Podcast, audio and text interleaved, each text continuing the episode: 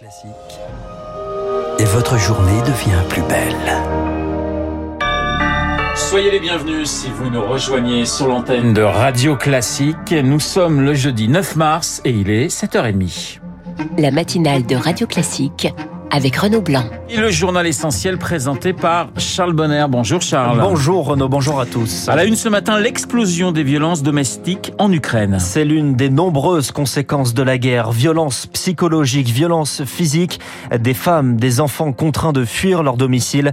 Rémi Vallès, les associations peinent à répondre à leur détresse. Martha Choumalo est psychologue elle vit dans l'ouest de l'Ukraine où elle dirige plusieurs centres d'accueil pour victimes de violences, des refuges aujourd'hui complètement saturés.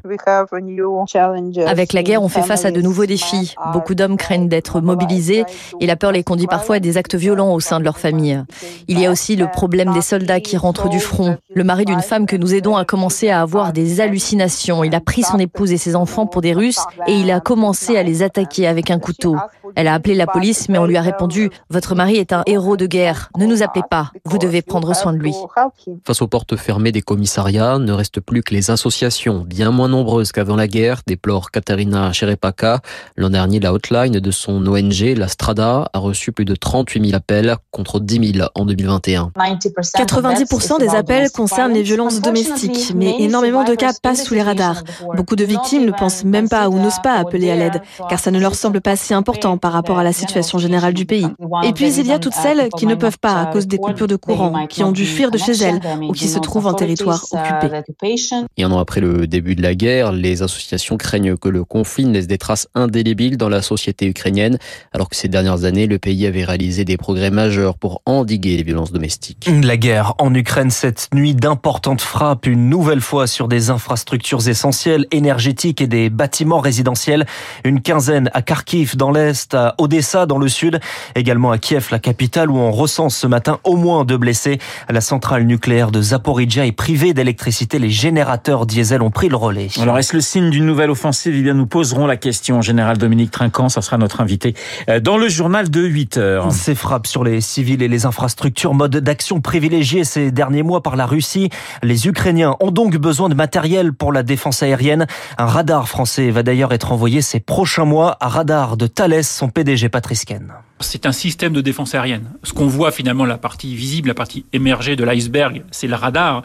Mais derrière le radar, ou en plus du radar, il y a la partie système qui va faire qu'on va récupérer ces données quand on repère finalement des avions ou des drones hostiles, et ensuite euh, les identifier et passer, si je puis dire, les coordonnées à un système d'armes qui va traiter la menace. Donc c'est vraiment la totalité qui constitue un vrai système et pas seulement le radar, même s'il est très important ce radar. Patrice Ken, qui était la star de l'écho ce matin, invité de François Geffrier. Interview complète à retrouver sur radioclassique.fr et sur l'application. 7h33, c'est l'article phare de la réforme des retraites, l'article 7 sur le report de l'âge de départ à 64 ans. Et le Sénat l'a adopté hier. Les débats accélérés, la durée des interventions limitée, colère de la gauche qui parle d'une censure de l'opposition, colère de la droite majoritaire qui lui reproche des amendements inutiles. Vous êtes en train de vous mélanchoniser. Jamais nous accepterons que vous mélanchonisiez le Sénat.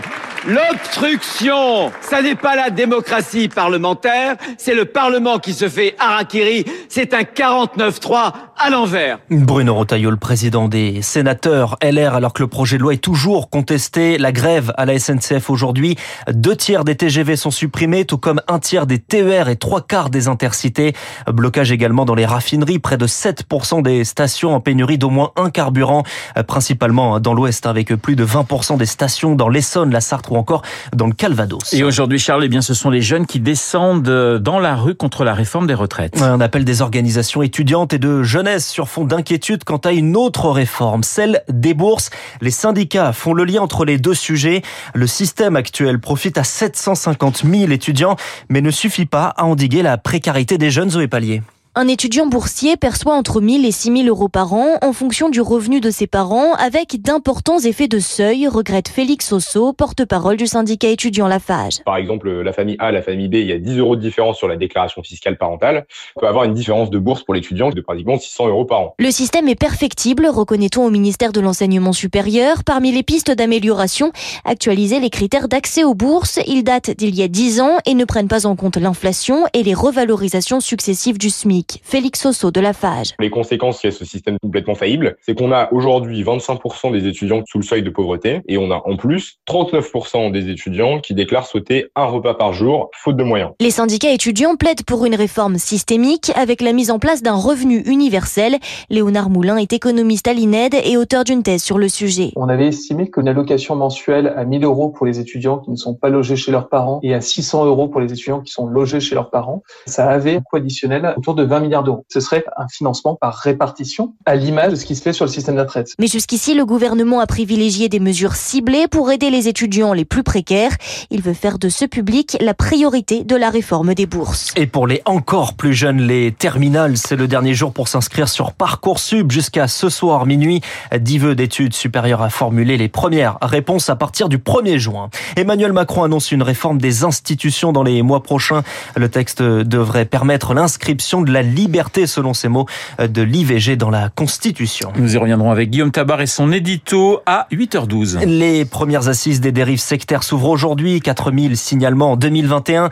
Un phénomène en hausse depuis le Covid. Les assises sont ouvertes par la secrétaire d'État à la citoyenneté, Sonia Baquès. Elle raconte d'ailleurs son histoire familiale, la dérive au sein de l'église de Scientologie, à lire dans le Parisien aujourd'hui en France. Et puis Charles, le sort de Corinne Diac, tranché ce matin. Ouais, la sélectionneuse de l'équipe de France féminine de football au cœur d'un comité exécutif de la fédération. Corinne Diacre, dont le management est discuté, elle a été lâchée par sa capitaine et deux joueuses. Le football sur le terrain et la désillusion du Paris Saint-Germain. Cinquième élimination en huitième de finale sur les sept dernières années. Battu hier par le Bayern Munich 2-0. On a dit qu'on ferait notre maximum et notre maximum, c'est ça qu'on sait de Kylian Mbappé, également interrogé en espagnol dans la zone de presse. Non, non, non, non, soy tranquilo. Eh, única cosa que, que me de ganar la, la Liga. Et il faut bien le dire, il parle bien espagnol, oui. Kylian Mbappé, car évidemment avec cette défaite, les rumeurs de transfert au Real Madrid vont être relancées très prochainement. Balé, balé, balé. Muchas gracias, Seigneur Bonner, pour ce journal. De... Oh, bah, je vois que vous êtes bilingue totalement. Vous avez parlé l'allemand parfaitement et l'espagnol. C'est magnifique. Ça, c'est la jeune génération. Ils sont vraiment très doués pour les langues. Il est 7h37 sur l'antenne de Radio Classique. Dans un instant, nous allons parler laïcité, laïcité à l'école avec le directeur de l'Observatoire de l'éducation à la Fondation Jean Jaurès, Yanis.